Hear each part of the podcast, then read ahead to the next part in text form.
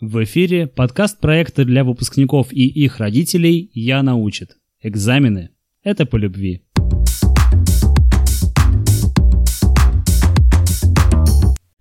Всем привет! В эфире долгожданный выпуск подкаста «Я научит», подкаста, посвященного биологии, в частности, и образованию в целом. Подкаста, который позволит твоему «я» тебя научить. И сегодня у нас в гостях звезда, звезда фильма «Брат» и многих театральных постановок Мария Милютина. Вы помните ее как Кэт из «Первого брата», а поклонники ее творчества знают намного больше ее ролей. Э, Мария, давайте переходить от представлений к разговору. Мария, здравствуйте. Ну, рассказывайте, где вы учились, как пришли в театр и где, может быть, учитесь до сих пор, потому что актеры учатся постоянно. Привет, друзья! Меня зовут Мария Милютина. Вы можете знать меня как Кэт из фильма «Брат». Тогда моя фамилия была Жукова, поэтому в титрах я фигурирую как Мария Жукова. Я закончила театральную академию на Маховой – класс выдающегося театрального педагога Вениамина Михайловича Фельштинского. В данный момент я учусь у него в магистратуре. Я хочу стать магистром перформативных и сценических искусств. Ну, а, соответственно, режиссером-педагогом. Вот, я хочу готовить студентов к тому, чтобы они были классными актерами, театральными и киноактерами. И я хочу быть режиссером. Мне очень нравится режиссура, особенно театральная.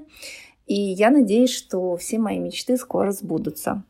Мы не сомневаемся, что у вас все обязательно получится, и вы станете классным и режиссером, и педагогом.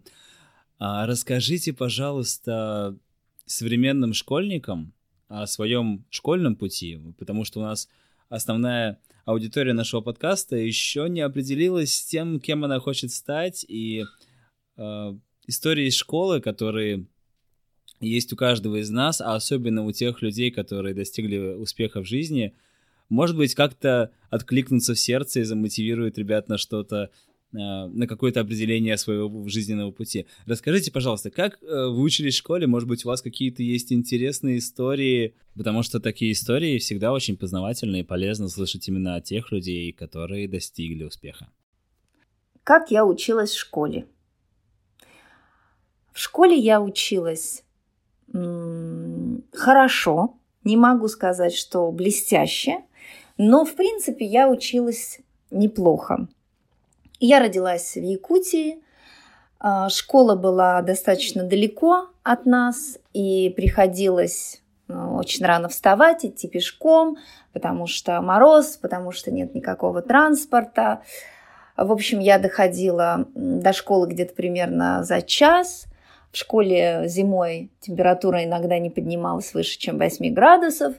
Мы были все очень тепло одеты, долго в классах. Еще когда я совсем была маленькая, например, с первого, э, с первого по третий класс, мы жили совсем в маленьком поселочке в Якутии, который называется Чигда. Если вам любопытно, вы можете его найти на карте. Это на реке Алдан, недалеко от города Алдана. А, это красивейшее такое заповедное место. И вот там у нас была маленькая деревянная школа с печкой – и одно время даже а, мы учились все в одном помещении. То есть детей было так мало, что первый, второй, третий класс у нас была у всех одна учительница, я прекрасно ее помню, ее звали Валентина Васильевна Сизых. И мы все учились вот в одном этом классе. И вот пока печка не раскочегарится, в школе было достаточно холодно. Ну и вообще там было много разных приключений. Например, ты приходишь, а дверь школы еще закрыта, потому что наш дворник, он же кочегар, он же там работник по школе, вот проспал. И вот пока он там придет с ключами, очень холодно, мы согревались. Я помню, как мы на крыльце танцевали и били чечетку. Учительница нас всячески подбадривала. В общем, было весело. Потом, когда я стала постарше, мы переехали в город Алдан. Там немножко было уже, ну как немножко, множко на самом деле, множко поцивилизованнее. В школе были батареи, но условия были на самом деле чудовищные. Туалет на улице, А, то есть с точки зрения коммунальных удобств это все было испытание. Учиться вообще на севере это для ребенка стресс. Но школу я очень любила. А, школу я старалась не пропускать. Это для меня всегда было событие, а, удовольствие. На самом деле удивительная история, потому что я тоже какое-то время жил не в центральной, не в, европейской части России и ходил в школу э, тоже там, да, это был Дагестан, и я, ну, хоть э, это и не Северная республика, да, Дагестан, я примерно могу понять, каково это находиться в совсем непривычных условиях, э, да, да, к сегодняшнему дню. То есть сейчас, э, вспоминая мою школу, и вы, вспоминая вашу, и рассказывая про вашу, мы, наверное, испытываем какие-то очень странные чувства, которых, к счастью, наверное, большинству современных школьников уже не понять, и это правда хорошо. Э, спасибо за на самом деле увлекательные и очень такие э, душевные, добрые воспоминания о школе. Расскажите, пожалуйста, вот э, школа закончилась, вернее, школа начала заканчиваться, и она обычно заканчивается какими-то экзаменами. Вот что сдавали вы? Может быть, э, это, я так понимаю, что это еще не был единый государственный экзамен. В таком случае, что же это было и что вы сдавали в конце школы? Какие я сдавала экзамены, сейчас расскажу. А, мы выпускались тогда впервые, э, был 11 класс, и у меня было... Э, так, что же я сдавала? Я уже... Ну, я сдала математику, русский язык, естественно. А, я еще сдавала астрономию. Вот это вот было очень удивительная такая дисциплина. А, она была введена у нас как экзаменационная. И так как я очень любила астрономию и вообще до сих пор очень люблю космос, все, что с этим связано, я сдала этот экзамен неплохо. Правда, не на 5 он был сложный, но я сдала его на 4. Это такая была у меня гордость. Математику я не очень любила. Я любила очень литературу. Я очень любила историю. Мне нравился русский язык. А, хотя с русским языком у меня были трудности, и как сейчас я понимаю, что я страдала дислексией, но на тот момент мало кого беспокоили такие смешные проблемы, что ребенок почему-то э, слышит одно, а пишет на бумаге совсем другое. Я долго путала буквы. В общем, у меня были сложности, но мне тоже везло с учителями, и я старалась занималась, мне нравился русский язык. Ну и вот как-то все-таки я в итоге э, чему-то научилась. Хотя до сих пор я делаю смешные ошибки в словах, страдаю от этого. Вот, эм, стараюсь не писать длинные посты в Инстаграм, потому что мне кажется, что э, я не очень владею э, хорошим слогом. Мне больше нравится говорить. Ну, может быть, я слишком к себе придираюсь, и на самом деле все у меня нормально. Но вы к себе абсолютно точно придираетесь, потому что с речью у вас все замечательно, и я уверен, что вы просто требовательны к себе. Про отметки в школе более-менее понятно, про экзамены, которые вы сдавали, тоже. А как вам давались переходы из маленькой школы в маленьком поселке в город, в городскую школу, там же, наверное, было уже и детей больше, и учиться сложнее, вместе с тем, наверное, интересней. Расскажите, пожалуйста, про взаимоотношения в классе, как у вас складывались, может быть, дружба или не дружба с одноклассниками или с одноклассницами, может быть, э, первая любовь или подобный очень какой-то сильный, памятный, эмоциональный опыт переживаний. В школе я очень любила учиться – Хотя это было для меня непросто. Повторюсь, как раз из-за климатических особенностей, потому что это была Якутия. И я была маленькой, в 7 лет. Я пошла в первый класс, и мне было очень сложно преодолевать вот расстояние. Школа тоже была далеко. Не было никакого транспорта. Сейчас даже не могу понять, почему, но вот не было. А, потом, когда мы переехали в город Алдан, теоретически до школы ходил автобус, но остановка до него была очень далеко, как сейчас помню, двойка. Еще можно было доехать на единице, это тоже очень далеко остановка. Автобусы не всегда приходили, особенно зимой, они часто ломались. В общем, это была жуткая морока, и проще всего было идти пешком самой в школу. Наверное, отсюда у меня такая любовь к пешим прогулкам. Я вообще такой страстный пешеход. Я люблю ходить, я хожу много, я гуляю каждое утро. Это такая немножко шутка для всей семьи, но это действительно так. Я люблю очень ходить пешком. И сейчас я, давая это интервью, кажется, поняла, откуда ноги растут. А ноги растут из моего детства. Но а, при всем при этом эстетика холода, она меня очень привлекает. Я страшно люблю зиму.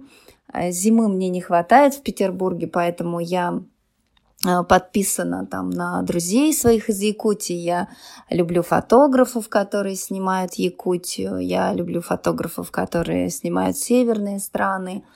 Я подписана на норвежских блогеров, на исландских блогеров. Вообще эстетика мороза, льда, э, холода. Это моя тема. Вот эти заснеженные ресницы. Мне все это нравится при всем при этом. То есть я не могу сказать, что я как-то заморозилась внутренне. Внутренне нет. Внутренне я не заморозилась. Единственный был момент, я помню, это был четвертый класс. Мы тогда переехали как раз из этого маленького поселочка Чигда а, Валдан, город, да, и я пошла в новую школу. Помню, как сейчас, это была школа номер один. Мне она очень нравилась, потому что это было белое трехэтажное здание, и там было аж несколько первых классов, то есть я э, несколько четвертых классов, то есть я училась в четвертом Е, то есть да, и в каждом классе было там по 20-30 человек. Для меня это было ну, что-то сенсационное. Я вообще не понимала, как и откуда берется такое количество детей, людей и коридоры, лестницы. Ну, в общем, это было что-то необыкновенное.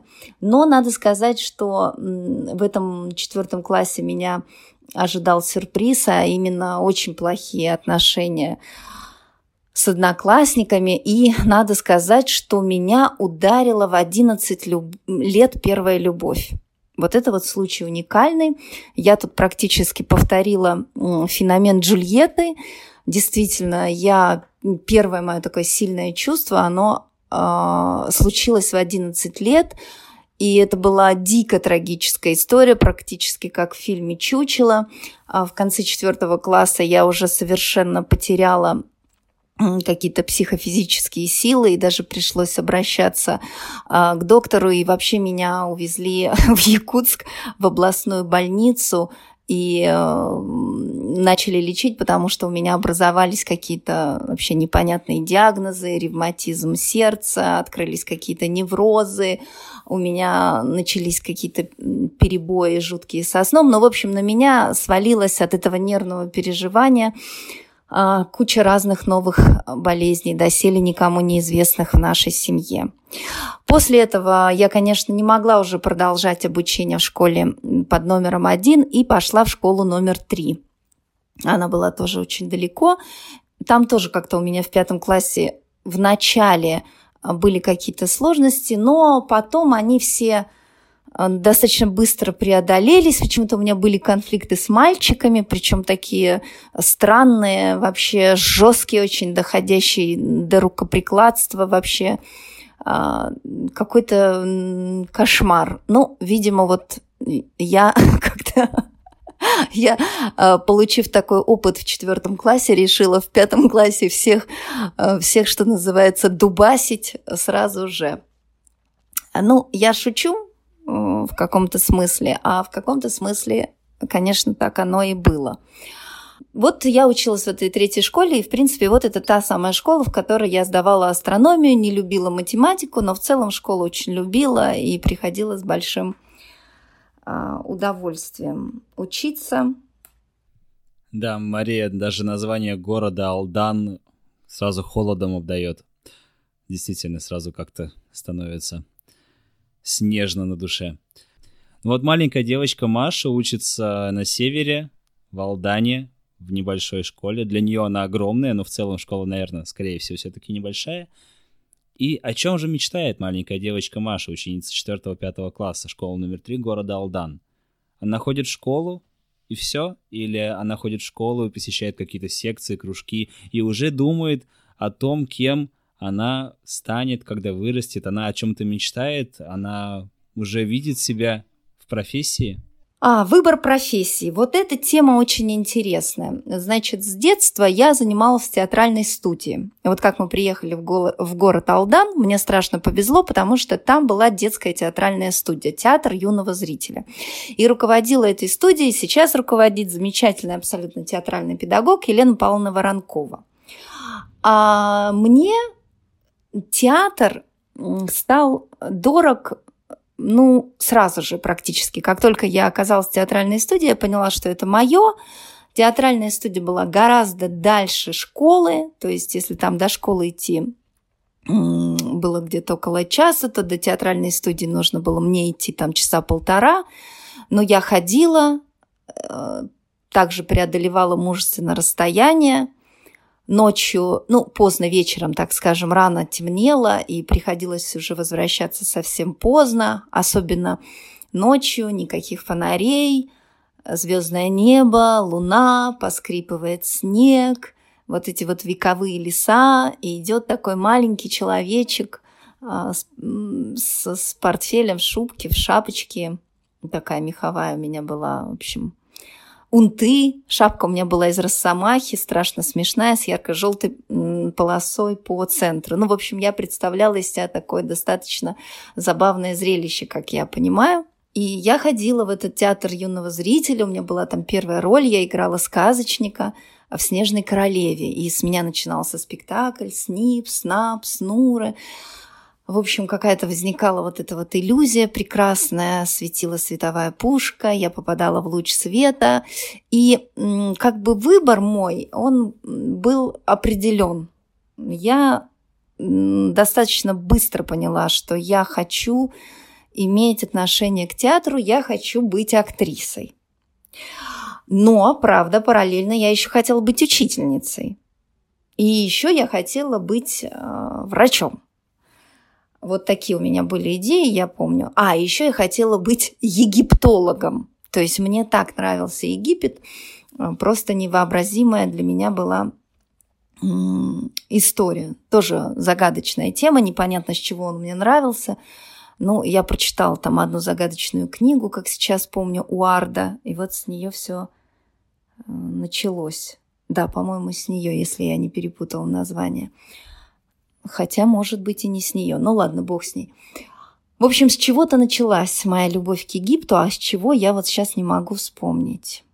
А, значит, что я знала про театральный институт? Я знала, что он существует в Петербурге и что там а, дикий конкурс, 300 человек на место. Это вот был как раз мой год, когда я поехала поступать, набирал Лев Абрамович Додин, где-то было 260 человек на место – но я достаточно легко проходила туры. Я не знала на тот момент, э, кто такой Лев Абрамович Додин, и вообще мало себе представляла а, театральную карту Петербурга и Москвы, э, там, расстановку сил, э, театральных магов, монстров, то есть я не понимала вообще режиссеров, актеров, то есть я совершенно не соображала, кто кому кем приходится, кто что сделал в искусстве, в общем, я знала об этом очень мало. Ну, сидит какой-то мужчина в очках с бородой, достаточно мрачный, смотрит на меня из-под лоби, и, похоже, ему все не очень нравится, но, тем не менее, я проходила, проходила и дошла до третьего тура, поступление это было такое достаточно у меня тоже забавное, с разными курьезами. Я так понимаю, что это имеет отношение к моей какой-то натуре, такой своеобразной, вот я бы сказала. Ну, например, я не скрывала эмоций никогда. То есть некоторые вещи меня раздражали, возмущали, оскорбляли даже. Я не понимала, почему я должна это в себе держать и быть довольной, если мне это все не очень нравится. То есть там на первом туре э, слушал Валерий Николаевич Галиндеев, это ну, знаменитый преподаватель по сценической речи. И каждый раз, когда я начинала что-то читать, он всегда говорил «стоп, стоп, стоп, стоп». То есть я там прочту одну строчку, он мне «стоп», я прочту одно предложение, он там «стоп». И дальше он говорит, ну, читайте теперь там прозу, а я молчу. Молчу и вдруг начинаю плакать. Я помню, что-то мне так стало обидно. Он говорит, а что вы, говорит, э, плачете? Я говорю, а что вы все время перебиваете? И он говорит, ну, вы будете читать дальше? Я говорю, нет, не буду. Он говорит, почему? Я говорю, ну, потому что не хочу. Он говорит, почему? Ну, потому что вы меня плохо слушаете. Вот. И а, после этого тура, конечно же, сказали, что все, вы дальше никуда не попадаете, потому что вы ну, совершенно ничего не понимаете, как можно разговаривать, как нельзя. И вы сейчас вот так вот разговаривали. В общем, все, на вас крест. На самом деле никакого креста не было. Я приспокойненько э, перешла на второй тур. Э, и приспокойненько перешла даже на третий тур. И на третьем туре уже были отрывки, у меня было доходное место – и меня очень раздражал мальчик. Мы с ним страшно там поссорились. И, в общем, меня очень как-то мне показались эм, Ой, агрессивными молодые режиссеры, это выпускники курса Льва Абрамовича Додина, я же не понимала вообще, о ком идет речь, о какой школе, о, о каком театре, о каком стиле. Мне они казались какими-то очень ну, я не понимала, чего они от меня хотят, почему они так ставят отрывок, почему я должна играть так, почему здесь нужно сделать так, а не так. В общем, я как-то это не понимала, и мне это не казалось эм, интересным, то, как они предлагают. У нас тоже были с ними конфликты, и как-то это тоже дошло о том, что я вся такая из себя конфликтная. Вот. На самом деле ничего подобного. Я абсолютно не конфликтный человек.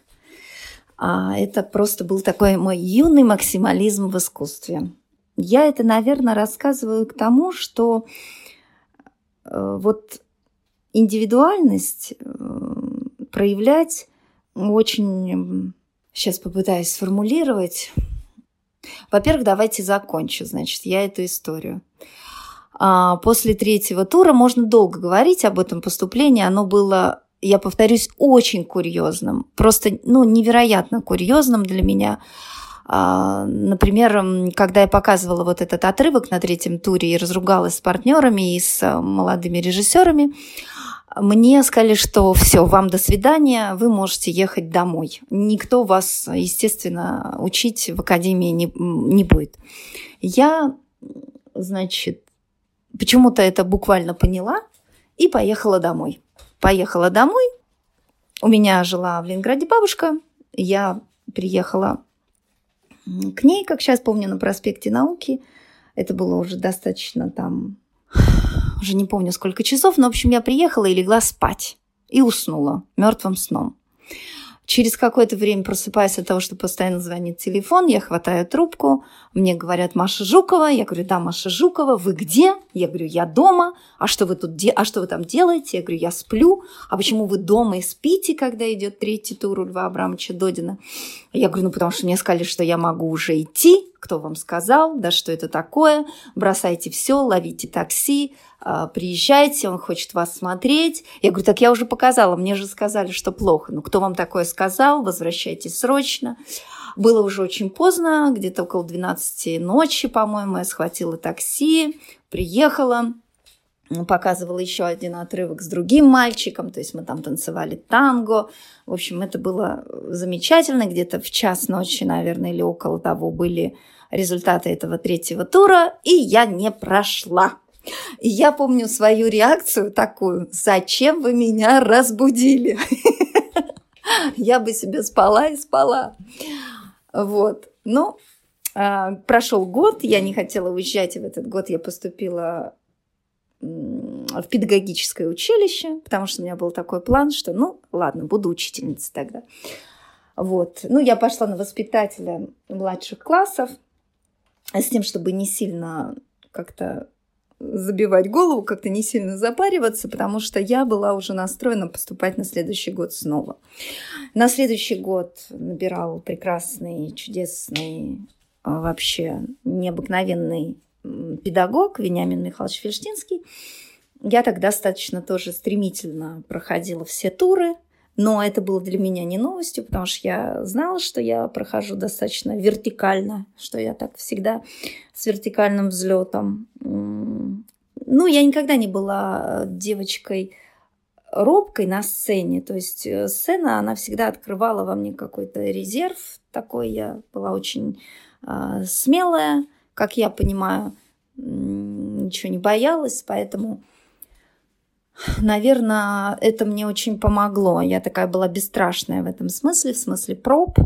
Абсолютно меня а, ничего не страшило. Потом был а, момент сочинений. Вот здесь вот я, конечно, перепугалась, потому что а, я прекрасно понимала, что с русским у меня не, не на том уровне, на котором мне бы хотелось чуть-чуть я так перенервничала, но все прошло благополучно, правда, не без курьезов. Не без курьезов, потому что темы, которые были предложены, я по какому-то вообще малосчастливому обстоятельству эти темы были закручены так, что я, прикинув их раскрытие, подумала, что я их не смогу раскрыть. Ну, просто как-то надо было так закрутить это все – там герой нашего времени, Анна Каренина, что я, глядя на эти темы, которые были написаны на доске, подумала, что, боже, какой ужас. Вот и как теперь это все раскрыть? Я почему-то открываю тетрадь и пишу. Здравствуйте, дорогая приемная комиссия. Предложенные вами темы э, не представляются возможным к раскрытию. Вот я такая-то, такая-то. И, к сожалению, я не могу раскрыть ваши ваши темы. Можно я напишу на свою? И я писала сочинение а, на тему поэзии Осипа Мандельштама. Сдаю эту работу, там скандал, в общем, в приемной комиссии, мне ставят кол, и мне звонит профессор Фельштинский и говорит, Маша, вы что, совсем ненормальная? Вы что, сошли с ума? Вы что, не в состоянии э, написать про героя нашего времени? В общем, мне дали возможность э, еще раз переписывать сочинение. А, я его переписала, получила вроде бы как 4-4 и за содержание и за грамотность, и я поступила таким образом. Такое вот у меня было в жизни приключение. Я делюсь им с вами. Я ни в коем случае не рекомендую вам так делать, Прям ни в коем случае. Так делать ни в коем случае нельзя. Но я предлагаю вам не закапывать свою индивидуальность.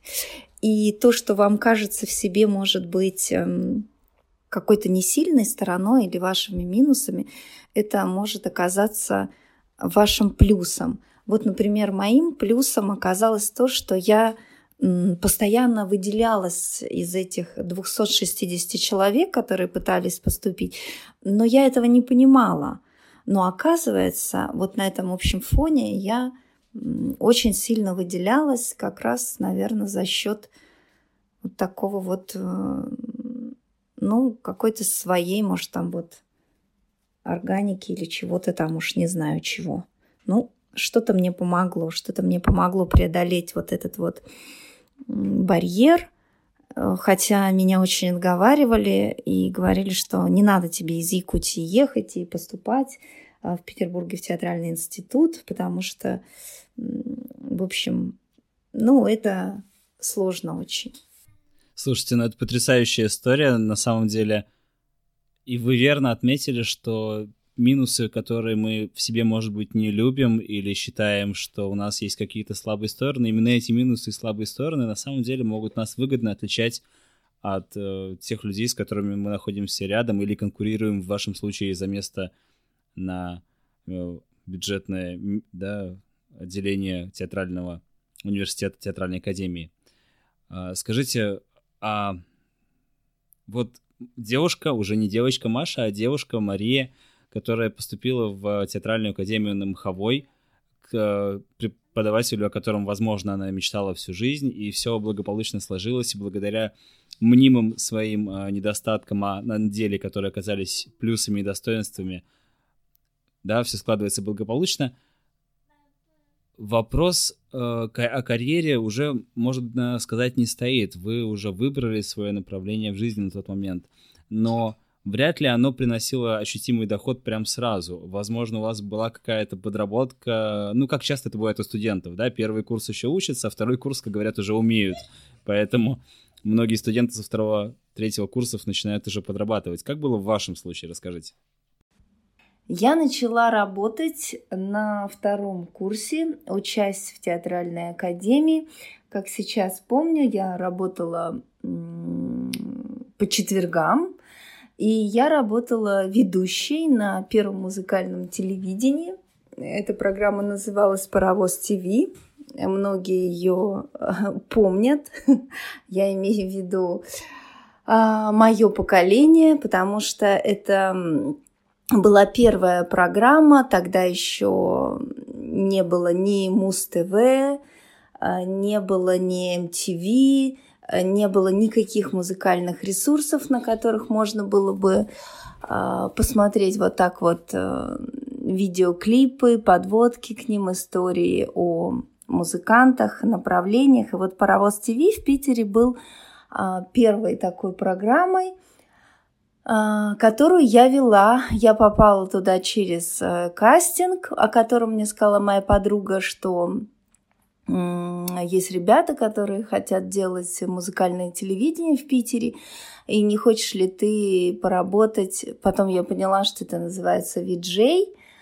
Вот, я с удовольствием согласилась, и потом я им предложила еще ведущего Константина Хабенского. И даже какое-то время а, Константин, ну, не какое-то, достаточно долгое, был тоже ведущим этой программы, и это было очень забавно. Мне вот запомнилось, что я делала интервью с Вячеславом Бутусовым. Это было здорово. Это еще было до съемок в фильме «Брат», и я не знала, что он сыграет потом такую роль психоэмоциональную в моей жизни. А Константин делал интервью с Юрием Шевчуком. Это тоже было очень интересно. То есть эта программа давала возможность самовыражаться, давала возможность пробовать себя, экспериментировать. И самое главное, мы получали за это деньги. И по тем временам это было очень неплохо. А, моя зарплата составляла 100 долларов. И это просто было замечательно. Для студентки иметь 400 долларов в месяц, это было просто решением на тот момент многих проблем. То есть раз в неделю по четвергам вы, студентка второго курса, работали виджеем на первом российском музыкальном телевидении до появления Муз-ТВ и MTV. И туда же пригласили Хабенского. Ну, это просто потрясающе.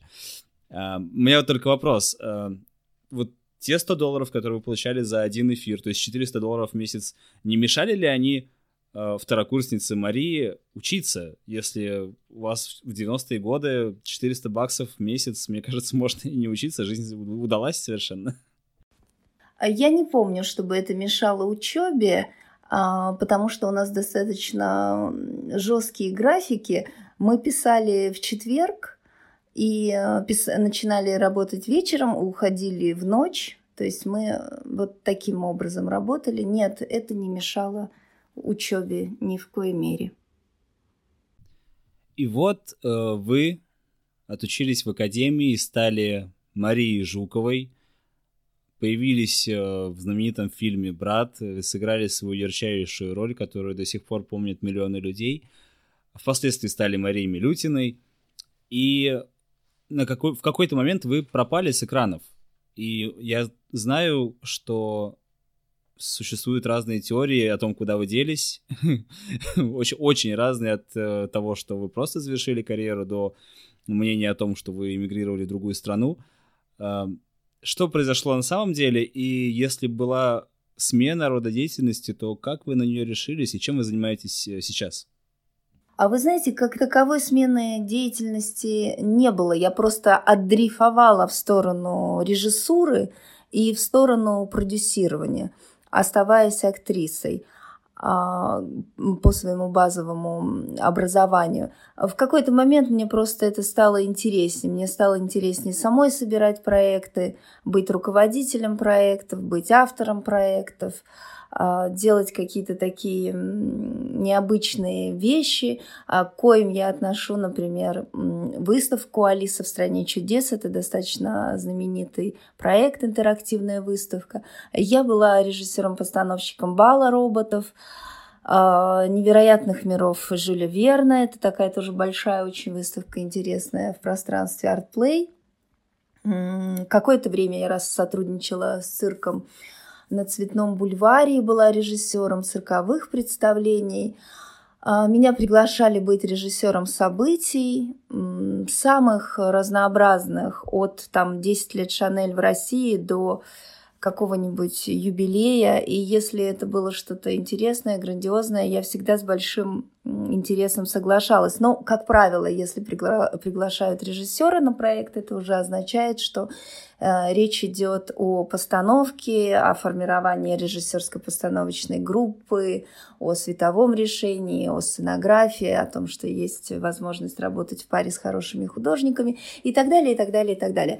То есть я просто отдрифовала вот э, в, эту, в этот профессиональный сегмент. Вообще профессия очень широкая театральная, и театральное дело очень широкое. А, там огромное количество специализаций. Актерская специализация это далеко не, не все, что составляет э, театр, театральные действия, перформативное, сценическое искусство. Поэтому смены деятельности как таковой не было, а э, была, может быть, смена направленности этой деятельности. Вот я бы так выразилась. Другой вопрос, что были трудные времена, и приходилось эм, браться за все, такое тоже было. И приходилось откликаться на любую работу, э, которая оплачиваемая. Но так или иначе, она всегда была связана с творчеством. То есть мне даже сложно припомнить, что сейчас у меня была какая-то работа, в которой бы а, не было моего креатива. Мне в этом плане повезло, даже если это какое-то изначально очень прозаическое предложение, там, я всегда делала из него феерию. То есть я никогда не отказывалась, например, работать а, со школьниками, а, я ставила и участвовала как режиссер театральной недели, несколько спектаклей там, в которых участвовал мой сын, я всячески помогала. А, я делала какие-то такие микропредставления, цирковую анимацию, какие-то небольшие такие включения. И иногда просто режиссировала праздники в торговых центрах. Было очень сложно, и здесь не стоял вопрос э, каких-то моих претензий, что ли, да, я бралась за любую работу. Да, такое время было, его нужно было а, мудро пережить, относясь ко всем трудностям, которые наваливались на меня иногда как снежный ком и просто сносили. А, нужно было держаться, а, держаться дела, держаться работы, не терять эм, бодрость и не терять веру в то, что большие проекты придут, интересные люди и знакомства с ними еще впереди, и что все будет замечательно и хорошо. Я думаю, что этот именно настрой меня в результате привел уже в такую профессиональную режиссуру и в профессиональную театральную педагогику. То есть, конечно, я сейчас по статусу своему режиссер-педагог, но с базовым актерским образованием, э, сильным, я считаю, так как я училась, повторюсь, в одной из лучших школ страны, а может быть и мира, это класс профессора Вениамина Михайловича Фельштинского, то это позволяет мне, может быть, больше это дает мне больше профессиональных комбинаций. Я такой вариативный человек. Иногда меня называют многостаночница. Это мне не очень нравится слово, но, друзья, в шутку. Но это факт, что я человек вариативный. То есть я своими навыками жонглирую и стараюсь их применять и преломлять э, максимально возможным способом. Мария, мы только что услышали великолепную историю, которая может научить не только школьников, будущих выпускников чему-то, но и взрослых людей, которые услышат наш подкаст. Очень много поучительных моментов, но тем не менее я не могу у вас не попросить э, дать свой совет, компетентный, уважаемый совет э, нашим школьникам, которые еще, может быть, не знают, кем хотят стать, когда придет пора выбирать профессию, или тем, кто уже выбрал свой дальнейший путь, но все равно немножко боится и э, волнуется перед тем, как встать на взрослую тропу. Ну, давать наставления – это самое сложное, конечно, а, будущим выпускникам. Я могу дать только рекомендацию для высокой профессиональной деятельности а, нужна энергия и нужны силы. И поэтому таким дисциплинарным трюком для всех, для нас является режим. Как бы это ни прозаично звучало, но если вы будете э, спать достаточное количество часов, если вы будете правильно питаться, не перегружая себя там какой-то тяжелой вредной едой, но, правда, в студенчестве это практически не грозит. Нам не грозило, мы были всегда полуголодными. Но шутки шутками, если не злоупотреблять алкоголем, а, не исключать э, прогулки и спорта из своей жизни, то энергия будет обновляться, она будет качаться вас внутри сама по себе. И вот это вот обновление – отдохнувшая голова, она будет вас вести вперед. И, как ни странно, вы будете выигрывать, выигрывать за счет выносливости. Вот это мне очень помогало в жизни, потому что, несмотря на свою такую конституцию, достаточно такой хрупкий, миниатюрный человек, но я всегда была физически, психофизически, эмоционально очень вынослива. И это, конечно, мне помогало добиваться таких неплохих э, результатов. А, я отношу э, свою выносливость, э, то есть приписываю свою выносливость только режиму дня и тому, что я никогда не пила и не курила. Это не забирало у меня энергию.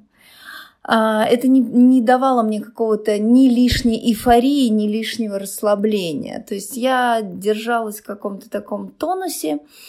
Я этот э, период очень хорошо помню, и мне кажется, что это надо взять на вооружение каждому, э, поэтому в этом что-то есть. Ну, сейчас я уже применяю какие-то дополнительные там э, штуки, там, не знаю, пью рыбий жир, а вот хочу пристраститься, может быть, по бокалу красного вина мне тут рекомендуют друзья для такого для полезности, потому что я живу в Петербурге, где очень мало солнца, где все страдают анемиями, у всех вечно проблемы с кровью, то с одним, то с другим.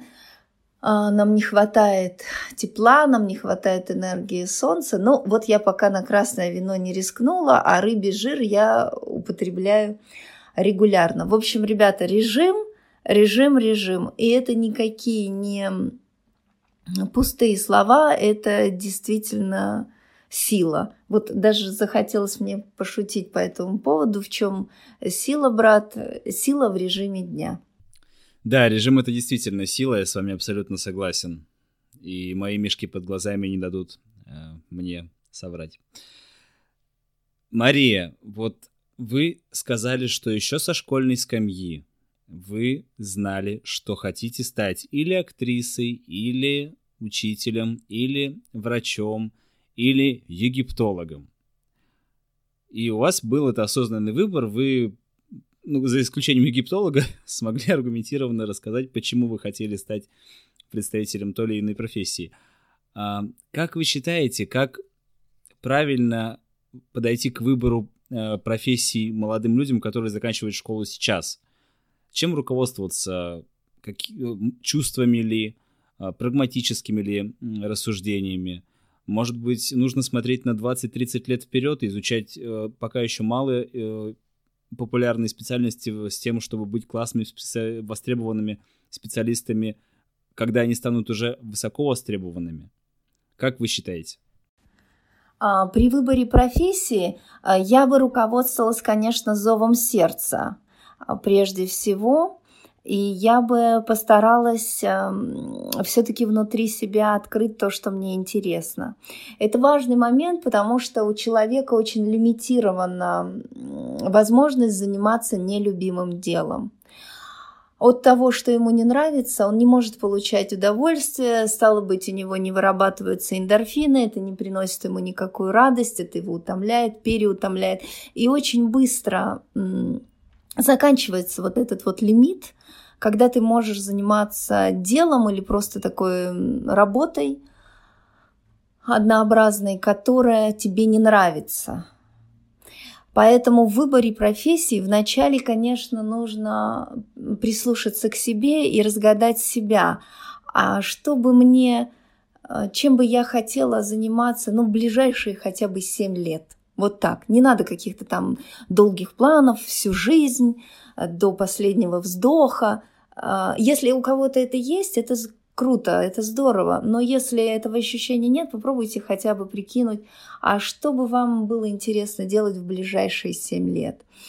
Самореализация – это очень важно для человека отсутствие самореализации потом очень угнетает. И оно дает такое, знаете, пребывание а, в угнетенном состоянии, тебя все время это гложет, что ты не, ре, не реализовался.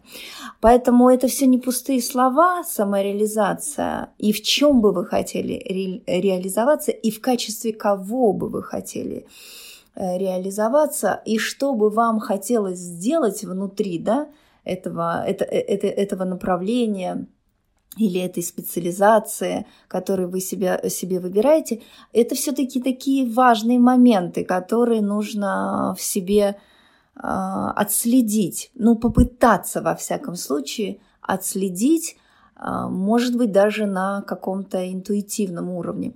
А вот совсем недавно наш учитель, которому уже практически 90 лет по английскому языку, а, Михаил Федорович Стронин, это очень известный переводчик в России, он перевел Питера Брука, а, он перевел Оскара Уальда и очень много таких легендарных переводов сделал на русский язык. И вот он мне рассказал историю, как он понял, что он учитель. Значит, когда ему было 7 лет, и они с семьей отдыхали в Сестрорецке, снимали там половину дома, то он познакомился с соседской девочкой, он даже помнит, что ее зовут Катя, и он был старше Катю на год. Кате было 6, ему 7, и он умел читать. И он рассказал Кате о том, что он умеет читать. И Катя была так потрясена и говорит, ой, это так сложно, она никогда не научится. И он говорит, я ей говорю, да ты что, это так просто, давай я тебе сейчас научу. И он достаточно быстро научил Катю читать. И уже к концу лета она читала великолепно. И вот мама на кухне сказала, да, Миша у нас учитель. И он говорит, что в этот момент я понял, кто я. И больше никаким делом я в своей жизни не занимался. Я всю жизнь учитель. Я все время кого-нибудь чему-нибудь учу. Причем, говорит, то, что он выбрал филологию, иностранные языки, а, ну, это потому, что ему больше нравилось. Но если бы даже не это возникло в его жизни, то что-то другое. И он бы учил чему-то другому. Но он точно понял, что ему хочется кого-то учить. Вот откройте это внутри себя, чего вам хочется по-настоящему. Лично я с вами абсолютно согласен. Мне тоже кажется, что профессию нужно выбирать сердцем. Несмотря на то, сколько сейчас зарабатывают представители этой профессии. Потому что есть замечательная фраза, что если ты работаешь на любимой работе, то на самом деле ты не работаешь, да, вы делаете то, что любите, и не будете работать ни одного дня в жизни. И рано или поздно вы станете таким профессионалом, который будет зарабатывать столько, сколько сам захочет. Поэтому выбирать профессии, конечно, нужно сердцем, душой, и, и только такой подход, наверное, работает в долгую и не забирает ресурс, а наоборот его восполняет. Я имею в виду эмоциональный внутренний ресурс. Но у меня к вам еще один вопрос, который касается вашей э, деятельности, вашей работы, вашего ремесла. Вы очень-очень давно, еще со школы, выступаете на публике. Вы говорили, что сцена вас раскрывает, что на сцене вы э, как будто бы находите в себе какие-то дополнительные ресурсы, которых вне сцены, может быть, даже и не было. Но у подавляющего большинства людей, которых я знаю, да и, наверное, вообще у подавляющего числа э, людей в мире, ужасный страх сцены и, в частности, публичных выступлений. Где бы это ни было, сцены ли это, совещание ли это, э, педсовет в школе или, ну, любое другое, да, может быть, э, собрались люди где-нибудь в гостях, и кто-то боится сказать тост у меня такие знакомые тоже есть. Как это побороть? Что с этим делать? Как с этим работать? И нужно ли? Может быть, и не нужно совсем. Ну, есть страх, есть, и ничего с этим делать не нужно. Расскажите, как вы думаете? Как побороть страх публичных выступлений? А, это очень интересно, но нет другого пути, как э, только делать эти публичные выступления даже искусственно их провоцировать, использовать каждую возможность. Если вы на каком-то семейном празднике или дне рождения, то не стесняйтесь говорить тосты, а не стесняйтесь говорить речи для своих друзей, говорите в зуме, говорите лично, а, пытайтесь захватить внимание двух-трех человек. Все время расширяйте. И самое главное, перестаньте думать о том, что вы боитесь выступать. Правда, не очень понимаю, как это сделать, но э, надо отключить страх потому что вот эта история с тем, что я боюсь публичных выступлений, понятно, что это такая психологическая установка, но если вы не будете себе говорить, что я боюсь публичных выступлений, а будете каждый день говорить с такой же частотой, я не боюсь публичных выступлений, то дело потихонечку будет э, сдвигаться. Это такой личный тренинг. Конечно, если у вас возникают какие-то физические реакции, там, там, не знаю, дрожь в теле или даже там тошнота, головокружение, это другое. То есть это другое. С этим нужно уже, что называется, работать индивидуально. Но если никаких таких тяжелых а, нету реакции, а есть такое легкое волнение, и немножко там что-то может быть в диафрагме или где-то там в желудке вы чувствуете какой-то дискомфорт, это ничего страшного в этом нет. И потом я вам хочу сказать, что не существует актера, который бы не боялся выходить на сцену и выступать. Это абсолютный миф, потому что каждый актер, каким бы он ни был, там, даже если это Константин Хабенский, перед каждым спектаклем а, любой актер дрожит просто как, а, не знаю, как, э, как осенний лист ужас такой перед выходом на сцену, что вы не можете даже себе представить. Но как только ты делаешь первый шаг, ты вот ты во что-то проваливаешься. Все, тебя ты как, ты как будто бы опрокидываешься, ты как будто бы ныряешь в этот океан, а, ныряешь в эту воду, вот уходишь во что-то, и страх отключается сам собой. Поэтому я думаю, что вы должны просто экспериментировать с собой, со своим телом, психофизикой, э, просто экспериментировать и все, и быть э, смелее, делать этот первый шаг, попадать в это новое для себя, может быть, в первые секунды дискомфортное пространство, а потом делать его своим. Понятно, что для вас, эм, ну, такой модный сейчас термин «выход из зоны комфорта», но это полезно очень. Выходить из зоны комфорта очень полезно. Очень полезно в разумных дозах адреналин. Это все необходимо человеку. Помните о том, что нас так устроила Вселенная. Нас так задумал Бог. Мы такие. Мы всегда волнуемся перед выходом на сцену. И я вам желаю удачи большой. То есть всем, кто боится говорить Публично всем, кто боится произносить тосты на семейных торжествах, мы можем посоветовать только одно. Почаще делайте это. И это правда работает. Я на своем примере тоже могу это подтвердить, что раньше я очень сильно боялся. Когда учился играть на гитаре, кстати, у меня была замечательная история. Э, это 10 или 11 класс, я учился играть на гитаре самостоятельно, ну, с помощью друга, одноклассника, но все-таки больше самостоятельно. И сразу же буквально три аккорда выучил, начал там, писать песни какие-то, да, ну, совсем наивные очень, на трех аккордах, но... Э, и почему-то я их играл, даже несмотря на то, что мне одноклассники говорили, что дружище, у тебя плохая песня, ты играешь на трех аккордах, играешь плохо, петь вообще не умеешь. Давай-ка не будешь этим заниматься. А я писал, играл, пел, писал, играл, пел и так дальше, и так дальше. И это не вылилось в мировую известность, конечно, но, тем не менее, у меня есть определенный багаж песен, и я регулярно выступаю в клубах Петербурга, и, в общем-то, с публичными выступлениями тоже все хорошо. Вот подкаст веду. Так что действительно это очень важно и правильно выходить из этой зоны комфорта и, поборо... и, бороть, бороть свой страх, бороться с ним и перебарывать его. Мария, а если вот э, случится так в жизни человека, что вот учился человек, учился, учился, учился, даже потом работает, а потом понял, что нет, учился-то он, может быть, не на то, что, оказывается, нужно, или работал он не там, где на самом деле хотел бы работать. Как в этом случае быть? Как, э, как перестроиться? И нужно ли себя за это корить, как-то терзать? Или это естественный процесс, что люди могут передумать и поменять свою профессию или вектор своего обучения на ходу? Я могу поделиться с вами примером из жизни моего сына. А, сначала он пошел после школы учиться на историю искусств, высшую школу экономики, но через полгода сдав сессию, сказал, что это абсолютно не его, что он не может, э, это ему не нравится. И он уходит, уходит из вышки, чем меня очень расстроил.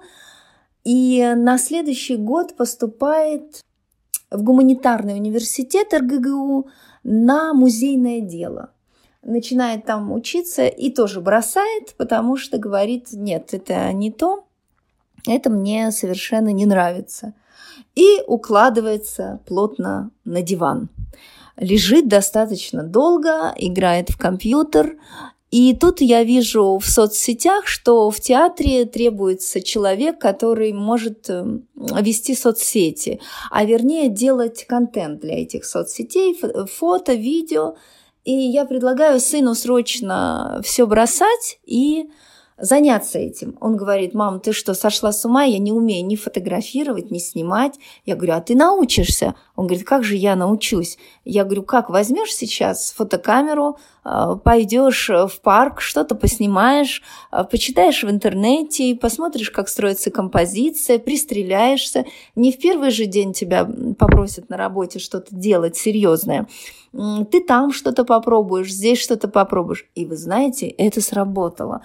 Он взял камеру своей девушки, действительно что-то пофотографировал, пришел в театр, произвел там какое-то впечатление правильное, ему отдали эти соцсети, он начал снимать, и стало для него это стартом в другую профессию.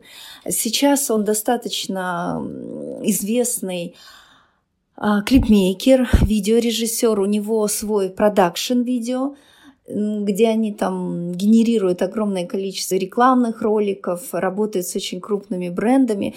А вот, и, естественно, он уже получил образование по этой специальности, естественно, он уже очень долго и плотно работал над этим, ну вот буквально как каторжник, как ремесленник. У него было 6 месяцев, когда вот он просто учился, как это делается. Э, я вот к чему, что вот такой, казалось бы, авантюрный подход, может быть, несерьезный, спонтанный, этюдный, как говорят э, в театре, он дал такой интересный результат. То есть э, человек открыл в себе новые качества, новый путь, новую профессию. Я не знаю, долго ли это его удержит, может быть, через 7 лет будет какая-то радикальная смена деятельности, но вот сейчас, когда я за ним наблюдаю, и как он развивается, и как у него все получается, я считаю, что тогда мы правильно сделали, что пошли на эту авантюру. Все было совершенно верно. Мария, огромное вам спасибо за такое содержательное, честное, открытое, доброе, искреннее интервью. Я уверен, что нашим слушателям будет что из него почерпнуть для себя, для того, чтобы понять, как выбирать профессию, куда двигаться дальше, э, как побороть страх публичных выступлений, э, что делать, если вдруг перегорел, э, работать там, где работаешь, или учиться там, где учишься, что не страшно, в принципе, менять свою жизнь прям по ходу, да, не обязательно выбирать одну профессию навсегда, хотя такой вариант тоже возможен, и это тоже хорошо, если человек становится профессионалом и живет своим делом всю жизнь, как ваш преподаватель по сценической речи. Сейчас я попрошу вас завершить наше интервью добрым пожеланием нашим слушателям, а именно выпускникам и будущим выпускникам. Я желаю вам всего самого лучшего, дорогие ребята, девочки, мальчики, а, друзья, чтобы у вас все получилось в этой жизни. Главное, будьте смелее, как нас учит э, Константин Сергеевич э, Станиславский, маленькая нахалинка, так он называет это, никому еще не повредила. Под нахалинкой мы подразумеваем смелость, поэтому будьте смелее, обращайте на себя внимание, ну, таких, как сказать, разумных дозах, но обращайте на себя внимание, не сливайтесь, не сливайтесь э, с общей массой э, серой, не бойтесь быть яркими, не бойтесь быть выразительными, не бойтесь быть эм, чуть громче, чем остальные, да, выражайте свои мысли а, смело. Вы слушали подкаст образовательного проекта «Я научит». Экзамены — это про любовь. Про любовь к себе. Всего вам самого классного. Слушайте нас, подписывайтесь на нас, учитесь вместе с нами. А с вами был на 100 баллов ваш Альфред Гринмерис.